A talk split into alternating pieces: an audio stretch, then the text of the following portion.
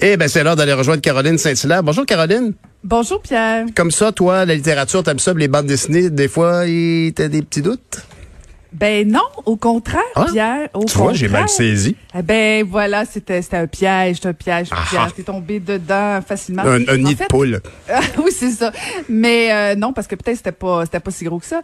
Mais euh, en fait, euh, oui, oui, on, parce qu'on on a on a vu ça qu'elle de fait quelques jours en fait. Valérie Plante nous a annoncé euh, que ça faisait quelques temps qu'elle bon qu'elle griffonnait, qu'elle faisait des petits dessins. En fait, depuis qu'elle est, est arrivée comme mairesse de Montréal, et là on apprend qu'effectivement elle va sortir euh, une bande dessinée euh, avec une illustratrice hein, qui, qui, est, euh, qui est une extraordinaire illustratrice, Delphine Côté-Lacroix.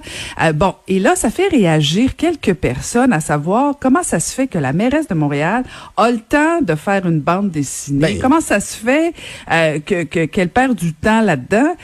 Et franchement, moi, je trouve ça plutôt sympathique, Pierre, euh, pour plusieurs raisons. Premièrement, c'est pas la première politicienne à faire d'autres choses dans la vie que de la politique. Là. On va se le dire, là, euh, même si on est dévoué en politique, même si on se consacre euh, corps et âme et on donne tout euh, à la politique, il y a quand même euh, le soir, il y a la fin de semaine, on a le droit quand même de temps en temps de prendre de l'air. Et grand bien lui fasse si, puis en plus elle le dit, que pour sa santé mentale, ça lui faisait du bien de, de faire des dessins.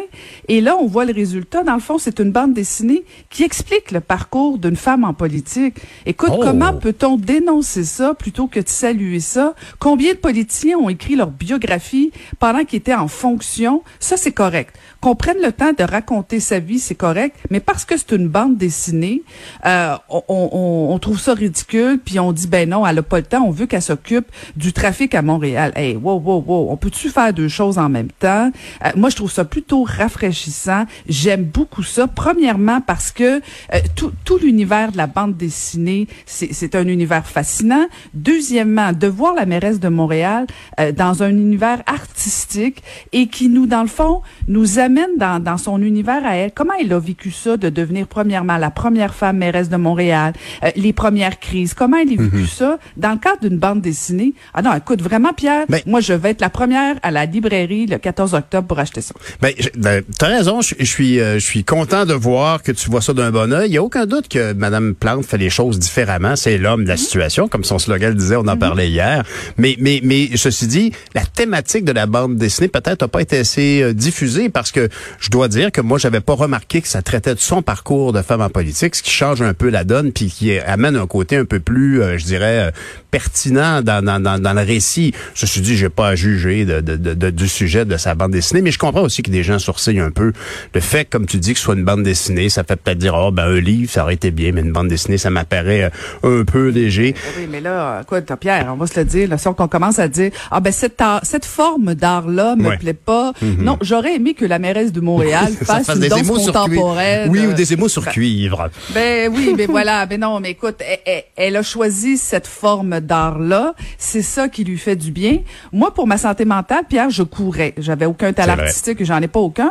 Euh, Est-ce que les gens m'auraient reproché pendant mes huit ans à la mairie de Longueuil de, de courir la fin de semaine parce que j'aurais dû faire que de la politique? Je veux dire, on- on- quand on rentre en politique, là, je, je veux bien là que ça ressemble à un sacerdoce, là, mais on peut-tu faire d'autres choses dans la vie?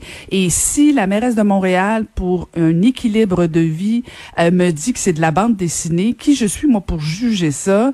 Euh, je, je- jugeons son travail de mairesse. Bien sûr. Euh, tu ça, oui, mais euh, bon, que, que ce soit une bande dessinée comme ça, non. Moi, je, je trouve franchement, là, euh, on a le scandale facile au Québec. Bon, t'as bien raison là-dessus, je, je suis d'accord avec toi. Euh, L'opposition à l'Assemblée nationale euh, semble se- se- s'inquiéter par rapport à alerte COVID. Qu'est-ce qu'on fait?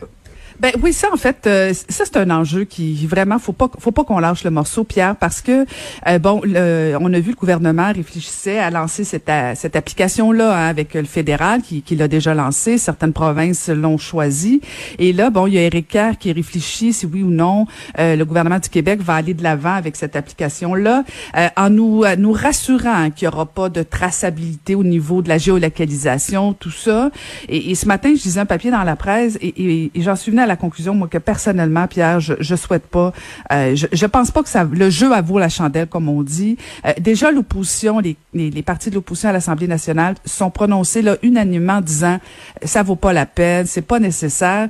Et il n'y a pas vraiment de pays, Pierre, qui ont, qui ont, qui ont démontré qu'en ayant cette application-là, euh, on réduisait euh, le taux de, de, de, mortalité, on réduisait le taux de maladie ou quoi que ce soit. Donc, je suis pas certaine qu'on en a vraiment besoin, comme dirait l'autre. Euh, donc, j'espère que le Québec va dire non.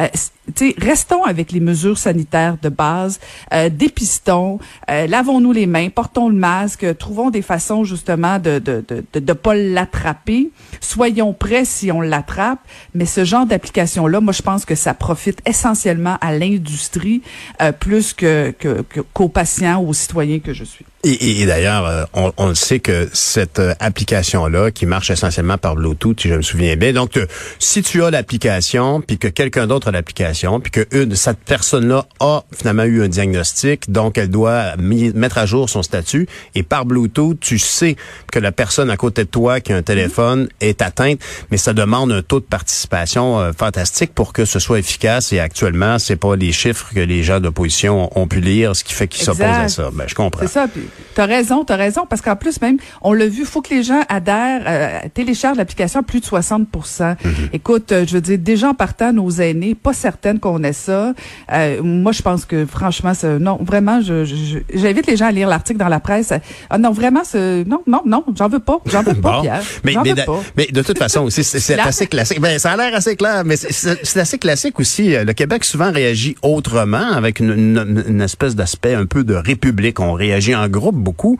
Et si on avait une application qui fonctionnait bien puis qu'on l'appliquait, le Québec serait le meilleur endroit probablement pour en avoir une parce qu'on a cette facilité à, à, endosser un choix collectif. Alors, si on, on est, en ce cas, celle du, de, préposée par Ottawa euh, semble pas faire l'unanimité de toute évidence. Euh, tu as remarqué le petit euh, remaniement au niveau des dossiers régionaux pour les différents, euh, différents ministres. Comment réagis-tu?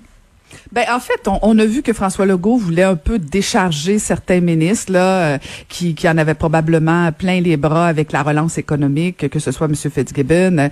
Euh, on, bon, on a bien compris ça, puis bon, c'est sa prérogative.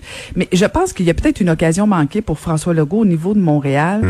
Et, euh, et, loin de moi l'idée de, de, vouloir critiquer le travail de Chantal Rouleau, qui, qui est une femme bon, bien intentionnée, bien dévouée, mais je suis pas certaine. Et là, je vais reprendre la phrase célèbre l'homme de la situation pour Montréal. Et, j'ai comme l'impression, en tout cas, je, me pose la question ce matin si le gouvernement de François Legault a pas abandonné Montréal, euh, parce qu'on va se le dire, quand tu nommes un ministre responsable d'une région, Pierre, euh, c'est pour soit qu'on compenser, dans le fond, une faiblesse au niveau de, de, la région. C'est soit pour être à l'écoute de la région, c'est soit pour préparer le terrain de la prochaine campagne électorale, euh, c'est pour bâtir des relations avec euh, les élus locaux. Et, et, on comprend, à Montréal, il n'y a pas grand monde au niveau de la CAQ, donc euh, il n'y a, pas grand choix pour, pour François Legault. Mais est-ce que Chantal Rouleau, jusqu'à présent, à présent, impressionne tant que ça? Est-ce que vraiment Chantal Rouleau est connectée avec Valérie Plante pour faire valoir les dossiers? Me semble qu'avec la relance économique qui s'annonce, il me hmm. semble qu'avec les enjeux qui attendent Montréal, que ce soit au niveau des finances, que ce soit au niveau des mesures sanitaires, on devrait avoir quelqu'un de vraiment, mais vraiment très, très fort et qui a surtout euh, l'écoute et les oreilles de François Legault. Parce que je veux bien là que si François Legault dise, ben OK, parfait, j'abandonne Montréal, j'aurai jamais d'élu là, hmm. ce sera essentiellement le Parti libéral du Québec, il en demeure pas moins qu'il y a des attentes des citoyens, il y a des attentes des entreprises euh, je veux dire, la prochaine, on parle beaucoup de deuxième vague. Euh, il faudrait que la personne responsable de Montréal euh, ait un peu d'ascendant sur sur Montréal, sur hmm. la ville, ait aussi un peu d'écoute de, de, François Legault. Et, et je sens pas ça actuellement. Et je pense que François Legault fait une erreur au niveau de, de, de justement de la ville de Montréal. Ben, souhaitons qu'il t'entende parce que quand tu dis ça, qu'on pourrait choisir quelqu'un qui aurait les oreilles de François Legault, pourquoi pas François Legault lui-même? Tout le monde sait qu'il habite à Montréal. Il est député du côté de la Naudière, l'Assomption, mais il pourrait très bien euh, assumer ce rôle-là. Effectivement, tu as raison de penser que avec tous les challenges que vit Montréal, ne, serait-ce que son centre-ville qu'on constate et, qui est désertique par rapport à ce qu'il a déjà été, je veux dire, on a des, défis incroyables à Montréal. C'est le poumon économique euh, du Québec quand même. c'est un conseil pro bono que tu viens de faire. Imagine le coup, Pierre. François Legault annonce en pleine conférence de presse qu'il devient le ministre responsable de la région de Montréal. Au palais, OK, on est ailleurs. Là, là ça veut ben, dire vraiment, c'est tellement extraordinaire comme idée. Monsieur Legault, écoutez Pierre Nantel. Oui, c'est ça. Non, mais c'est parce que tu as raison, c'est tellement important. C'est, le poumon économique et, et, et je veux dire, ça sert à rien de, de ce secret de polichinelle. On sait tous qu'il habite à Montréal. Alors, euh, tant mieux. Et tu as raison, en plus, de souligner ça ce matin, parce qu'on aura remarqué aussi qu'il est question que Horacio Arruda, euh, si deuxième vague y avait à gérer, il l'a évoqué qu'il le ferait probablement encore de Québec, ce qui fait sourciller bien des gens. Ben, tout à fait. Puis on a vu des premiers ministres responsables de la jeunesse, pas parce qu'ils étaient nécessairement jeunes. Alors euh, c'est pas c'est pas parce qu'il vit ou pas à Montréal. à la limite, on s'en fout. là? Tu parles pas de personne. Ouais, je te il y a juste l'air. Il pas. bon ben, ben, bon week-end, Madame Saint-Hilaire. Et toi aussi, Pierre. Merci.